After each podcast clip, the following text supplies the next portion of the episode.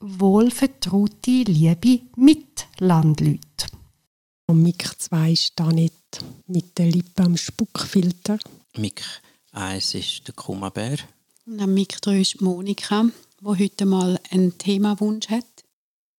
Ja. Traurig. Trauriges Daher. Thema. Daher. Sie hat- Traurig? Ja, sie hat es gesagt, bevor wir rein sind, hat sie das Wort fallen. Oh, oh, oh. Aber ich finde, es ist ein super Thema. Ah, ja? haben- ja, wenn du in einem Kanton aufwachst, wo es nur auf und ab gibt, willst du immer runter. Oh! Ja, genau, je nachdem. Ich möchte gerne mit euch mal darüber reden, wie man auf die schiefe Bahn kommt. Heute im Ponyhof. Wer hat schon gestohlen als Kind? Ich? Ich. Ich. Ja, und Das, das, war eine Mutprobe. gewesen. Also, was ist eine schiefe Bahn? Weißt, die schiefe Bahn kommt ja aus dem Bergbau, wo tatsächlich so ein Bändchen das Loch ab und das ist nicht gut, wenn dort der Strick reißt. Also das Seil. Halt einfach ein Kind, das aus der Gesellschaft rausgeht, das aus der Norm rausgeht. Wenn du plötzlich von einer Kollegin hörst, ihr Kind ist jetzt äh, in den Drogen so abgesoffen, sie haben keinen Kontakt mehr zu einem, es hat Schulden gemacht, es hat wüst einfach gelogen, gestohlen etc. Und die Eltern haben eigentlich das Gefühl, sie sind fürsorgliche Eltern und haben wie alles gemacht. Und mich würde es wirklich einmal wundern, wie passiert das? Sind da nur immer gerade Kollegen schuld, schlechter Umgang?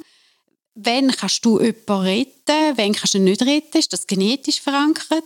Ich finde die Schuldfrage für die Eltern halt so schlimm und darum nimmt mich auch Wunder, mal aus eurer Sicht darüber zu reden. Weil schiefe Bahn ist immer negativ. Man meint nicht etwas Günstiges im Leben von einer Person.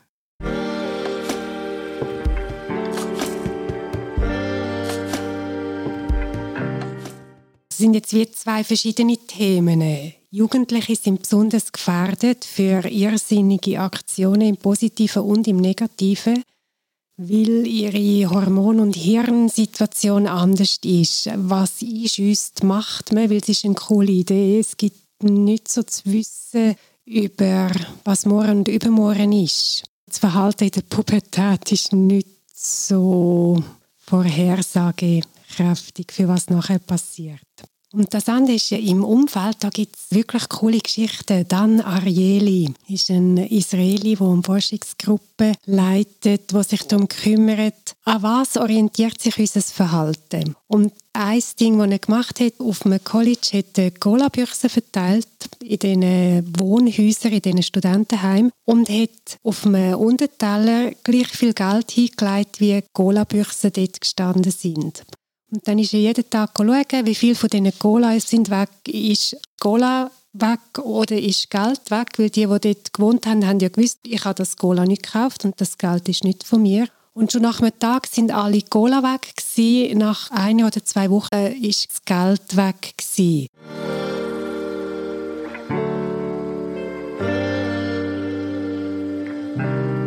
Wir haben verschiedene Gradmesser, wann ich so ein schummeln und wann tue ich stellen. Das ist der Einstieg in die schiefe Bahn. Ist, ich nehme das da mal mit. Aber wie eine Schwelle war es. Ja. Das heisst, ich würde jetzt eher ein Büchs Cola klauen. Ja, ja, ah. für, ja. Ja, nicht in Anführungszeichen. Als der, sagen wir, zwei Franken liegen dort Ja. für eine Cola-Büchse oder so. Mein innerer Maßstab ist, ich nehme zwar jemandem das Cola weg, ich weiß das schon, aber das läuft nicht als Stelle.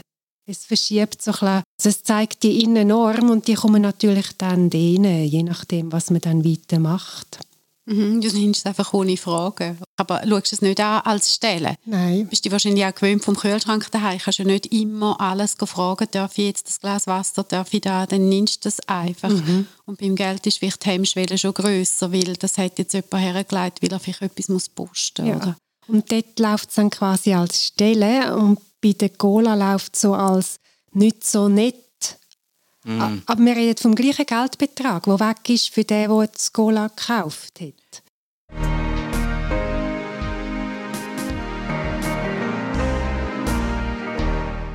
Schief ist das, aber wann fängt dann die Bahn an? Ja, Dort finde ich, weil wie ein Einstieg. Wenn ich lerne, aha, das Gola kann ich nie, irgendwann nehme ich dann vielleicht das Geld auch und es passiert nichts. Mhm. Aber ich habe das Geld. Jetzt sagen wir zum Beispiel mal mit dem Geld. Es hat jemand den Hang ein bisschen zur Kleptomanie. Du klaust jetzt zum Beispiel der Mutter 10 Franken zum Portemonnaie aus und dann fährt sie es an merken. Ah, du machst es immer wieder?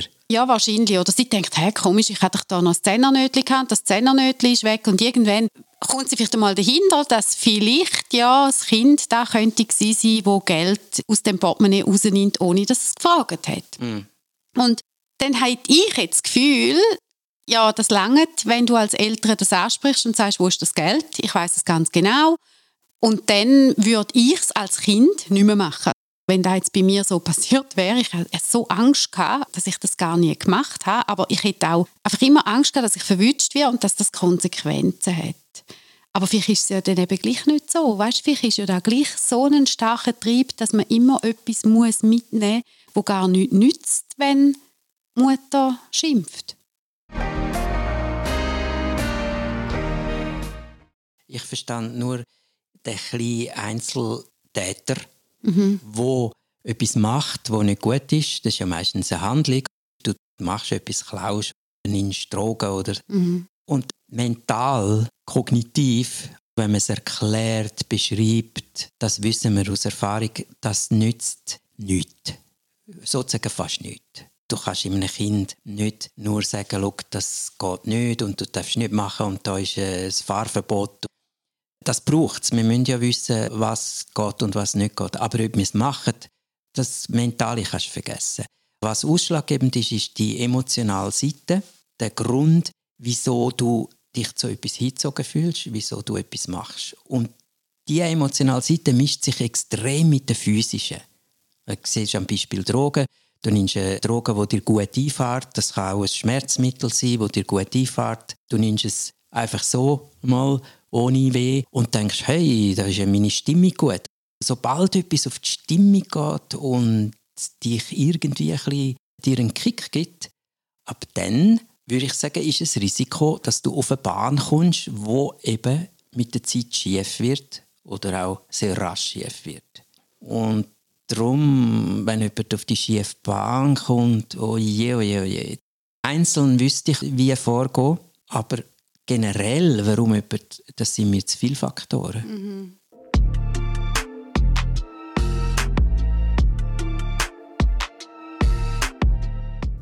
Es ist ja viel, was mitspielt. Der Herr Arieli hat eine andere schöne Untersuchung gemacht, wo er in Prüfungssituationen der, der die Prüfungsaufsicht hatte, den Raum verloren. Sein Nathalie geläutet, der ist raus. Vorne auf dem Pult sind die Antworten für die Prüfungsfragen und jetzt die eine Gruppe hat, bevor die Prüfung angefangen hat, hat der, der die Aufsicht gesagt, wir sind da an der und der Uni. Unsere Haltung ist, dass wir redlich sind. Zu unseren Prinzipien gehört, dass wir ehrlich sind und da ihren Moralkodex, der zur Uni gehört. Bei der anderen Gruppe hat er nichts gesagt. Dort, wo er die moralische Norm aktiviert hat, ist niemand gegangen schauen, was da für Resultate sind. In der Gruppe, wo das nicht aktiviert war, sind ein paar Führer und haben die Aufgaben verkündet, das Resultat. Darum es ist so eine Mischung aus Lernen und Emotion. Wie wichtig ist mir das? Je nachdem, was in mir aktiviert ist und wohin ich ziele, mache ich etwas oder lohne ich es bleiben. Das würde ja eigentlich gleich zeigen, dass eine klare Führung das ist eine Führungsaufgabe, indem du sagst, unsere Haltung ist die und die und das sind wir. Er tut ja quasi den Rahmen definieren mit diesen Schülern und dann sind sie ja geführt und wissen, das ist unsere Haltung. Also kommt man wahrscheinlich gar nicht auf die Idee, zum dort zu spicken, weil du bist ja Teil von dieser Gesellschaft, die diese Haltung hat. Ja. Und das heißt, die Haltung muss ja irgendwo gelernt worden sein.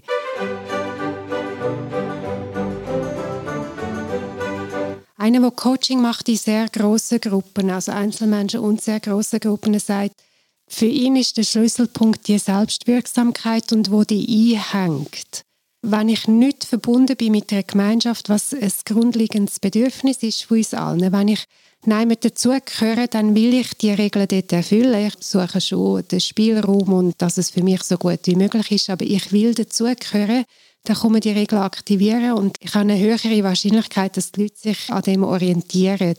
Wenn jemand nie dazugehört, ist Gewalt und all das Kriminelle eine Form von Selbstwirksamkeit, die unmittelbar wirkt. Wenn ich jemandem Pistole an den Kopf hebe, wenn ich ein teures Auto kaufe, wenn ich nicht hier reisen kann und ich sonst nicht hier reise, dann erlebe ich unmittelbar, dass sich das lohnt, mhm. was ich da mache. Ich glaube, du redest vom Tony Robbins. Ja, genau, Tony Robbins. Wo man auf einem TED-Talk anschauen und anschauen kann. Ja. Darum die Pubertierenden sind ja die Peers so wichtig. Sie müssen niemand kennen dazugehören. Wenn ein Kind nie dazugehört, ein Jugendlicher, ist er hochgefährdet.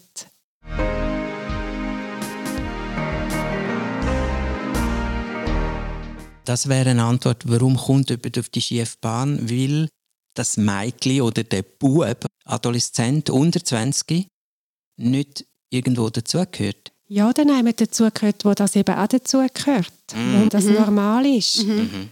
Wenn er quasi in einem Kreis ist, sage jetzt mal, wo man sagt, hey, immer am Mittwochnachmittag gehen wir Jeans klauen zum Beispiel. Mhm dann gehört er dort dazu ja. und dann mhm. machen die da und für sie ist das ja völlig normal. Ja. Und es gibt ja dann auch das Gefühl von, ha, geschafft, ich bin dort rausgekommen, ohne verwünscht werden oder ich weiß doch auch nicht, was denn für ein Gefühl haben oder sie haben die geilsten Jeans und müssen ja dann das Gefühl wahrscheinlich immer wieder bestärken.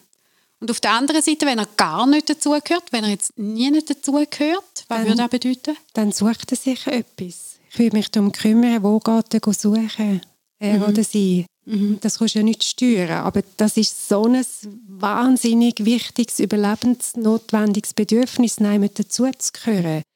Gerade in diesem Alter, unmittelbar. Er oder sie wird jemanden finden.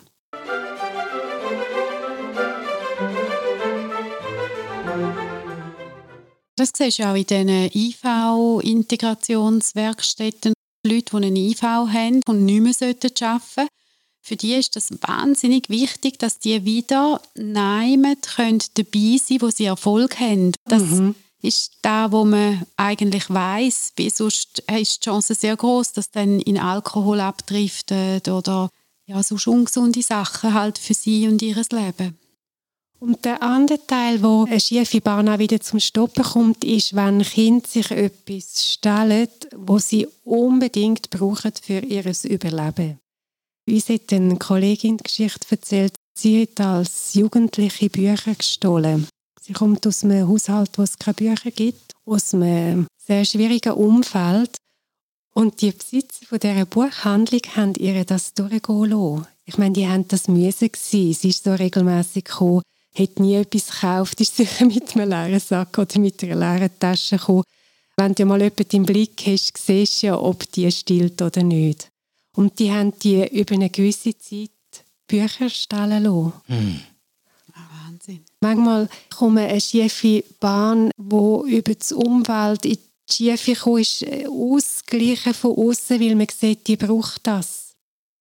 Gell, und es ist nicht jede schiefe Bahn fatal, end, tot. Am Schluss sage ich jetzt einmal, oder, wenn dort einfach so ein Loch absader ist. Ich glaube, das ist ja da, wo die Eltern dann Angst haben. Irgendwann gibt es einen totalen Crash und dann man hat ja wahrscheinlich Angst vor dem Ende. Ich habe ja auch mal ein goldiges Abziehbild geklaut und ein mega schlechtes Gewissen gehabt in so einem Modegeschäft hinten dran. Ich musste es einfach unbedingt müssen handhaben, müssen hinter den Tresen. Aber wegen dem bin ich ja jetzt gleich gut rausgekommen, wie man so würde sagen.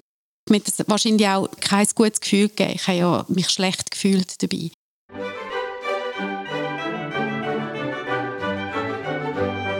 schiefe Bahn wird definitiv immer von außen definiert. Mhm. Das wird durch die jeweilige Umgebung bestimmt, was eine schiefe Bahn ist. Und du selber merkst es entweder, dass dir sehr schlecht geht dabei oder dass man dich sehr schlecht behandelt und du offenbar etwas machst, wo nicht gut ist. Wenn jetzt jemand sagt, ja, mein Sohn ist einer der angehend grössten Waffenhändler in der Schweiz, dann ist das je nach Perspektive totale schiefe Bahn oder eben das Gegenteil, eine Erfolgsbahn.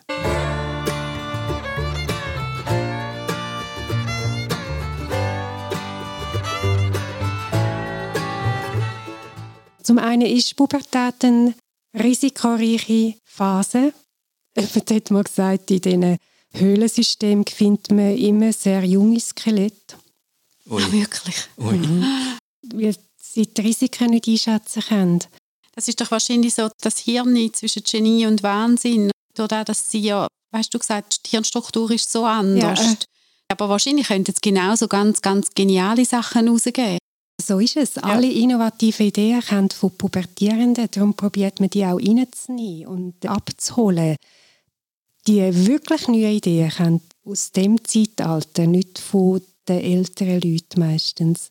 Und wenn man an das anknüpft, dann kann man ja sagen, wenn jetzt ein Jugendlicher kommt auf die schiefe Bahn, heißt Familie sagt, lerne einen anständigen Beruf und die Jugendliche lernt nicht nur keinen anständigen Beruf, sondern die geht zum Beispiel in die Kunstszene, in die Musikszene und kommt auf die schiefe Bahn bis zu dem Moment, wo sie plötzlich richtig viel Kohle macht, Erfolg hat und siehe da, die Bahn ist plötzlich eine Opsi-Bahn geworden, wegen Erfolg. Oder dann halt gleich auch wieder wie so eine Amy Winehouse oder alle die äh, Künstler, wo dann gleich sich irgend mit welchen Substanzen zudröhnen und sich selber so schadet, dass es am Schluss dann gleiches für unsere Gesellschaft frühes Ende gibt.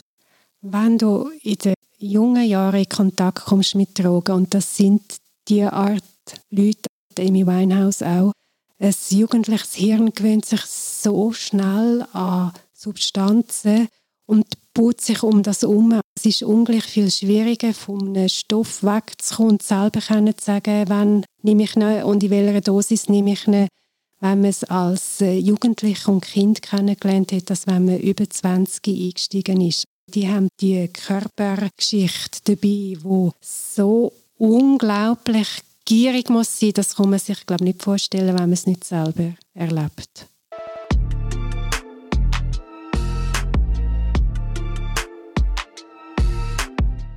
Und der andere Teil, den ich noch platzieren möchte, ist aus der sogenannten Resilienzforschung von der wunderbaren Emmy Werner, die wegen dem Krieg auf Amerika ausgewandert ist, wo sich vertieft hat, was wird das Kind, wo in Elend, schwierigen, gewalttätigen, armen, furchtbaren Umfeldern geboren werden, dort aufwachsen, was wird aus denen? Nach gängigen psychoanalytischen Modell ist es verheerend. Was mit der Kindheit erlebt, wird man nie mehr los.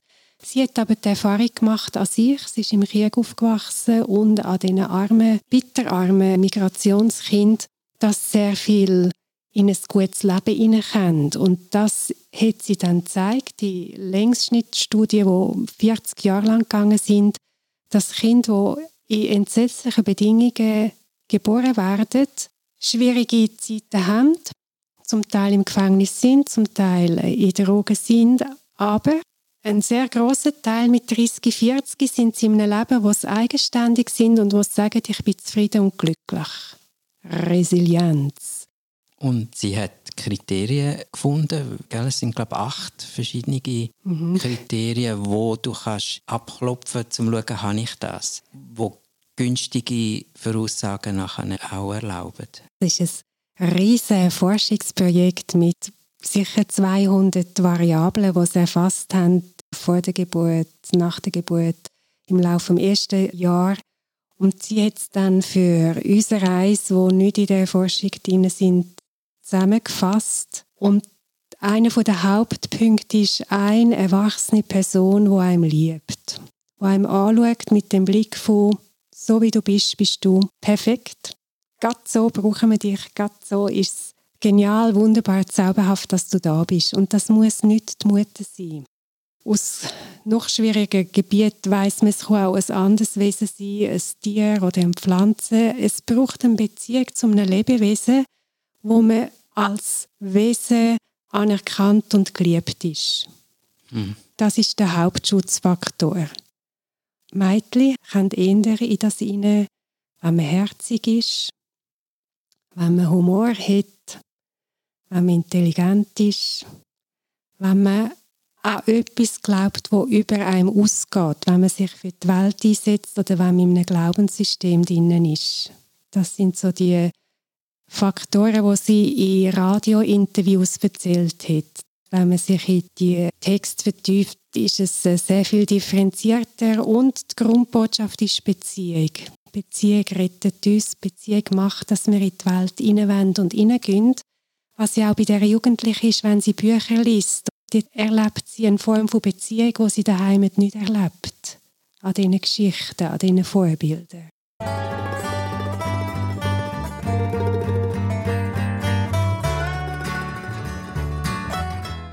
Weiß man darüber etwas? Ist es auch so, dass man muss in der Verantwortung sein muss? Dass du als Kind spürst, du hast da auch eine Aufgabe da drin? Ich weiß nicht, ob sie das explizit angeschaut haben, aber was man weiß, ist, Kinder übernehmen ja immer Aufgaben in dem Familienkreis, ob es jetzt offiziell oder inoffiziell ist, sie übernehmen häufig die Aufgabe für die Emotionen zu sorgen und zu balancieren, je nachdem als Liebe oder je nachdem als nicht Liebe. Es ist immer bezogen auf die Gruppen, die drin sind, je kleiner, umso mehr. Und die Verantwortung ist eben oft so günstig, weil sie sich dann überschneidet mit dem, was wir geredet haben von der Selbstwirksamkeit.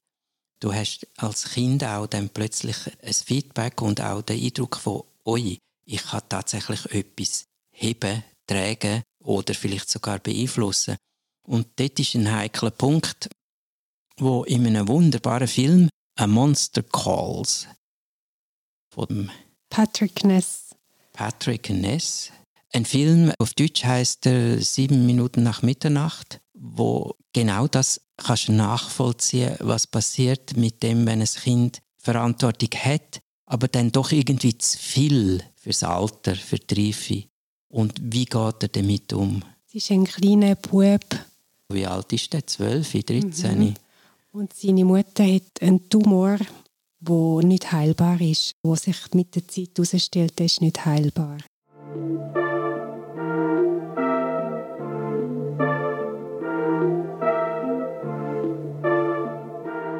Und auch kommt mit seinen Ulla Hahn, eine deutsche Lyrikerin, ganz bekannt in ihrer Autobiografie, beschreibt sie auch das.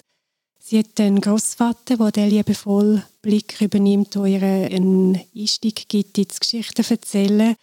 Und sonst wacht sie in einem sehr armen, gewalttätigen Milieu auf. Und nach der Schule sagt man zu ihr, du musst Sekretärin lernen, obwohl sie könnte ins Gimmi, ihrem Bruder dürfen Gimmi, sie nicht. Sie hat keine Möglichkeit, kein Lehrer, wo ihr hilft, niemand, wo ihre die Tür aufmacht. Und dann fährt sie an, trinken, die kleinen Schnapsfläschchen. Sie merkt, dass das ihr Gefühl beruhigt, von dem ausgeliefert sein, von dem tot sein, von dem das Leben hört auf mit 14, 15 und ein Lehrer sieht, wie sie betrunken ist und fischt sie und hilft ihr dann auf das Gimmi zu kommen und das rettet ihr das Leben. Sie war voll auf der schiefen Bahn aus Hoffnungslosigkeit. Sie war eine schwere Alkoholikerin, sie hätte nicht lange überlebt.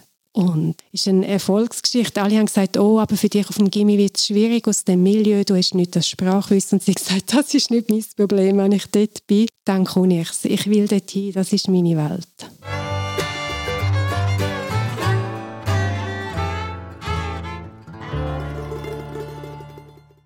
Um nochmal auf das Thema, wie kommst du auf die schiefe Bahn zurückzukommen, würde es ja heißen, dass du von außen trotzdem kannst einwirken Wenn du mit Liebe jemandem begegnest und jemanden an die Hand nimmst und jemanden führst, hast du eine gute Chance, um jemanden wieder ins normale Leben zurückzubringen. Mhm. Und die Zeit durch, wie lange das braucht, ist offen. Ich meine, als Eltern ist man in Not, dann ist jeder Tag zu lang, wo das Kind in einer Gefährdung ist oder die Jugendliche. Und als Außenstehende kommt der Zeitraum ein ausdehnen. Gewisse kommen mit 30, 35 das rein. In das für sie gute, mehr oder weniger stabile Leben, wo sie sagen, das ist für mich gut und da bin ich zufrieden. Und zum Glück gibt es eben so Therapeuten wie euch zwei, wo man dann könnte aufsuchen und auch Hilfe annehmen. Ich glaube, da bist du sowieso total überfordert als Eltern. weißt ja gar nicht, was machen. Zuerst hast du mal die eigenen Schuldgefühle und irgendwo vergisst du dann wahrscheinlich selber, was sind jetzt unsere Haltung, was sind unsere Werte, dass du überhaupt wieder klar kannst führen. Da würde ich glaube schon jedem empfehlen, wenn du selber merkst, ich bin da so am Anschlag, dass du Hilfe suchen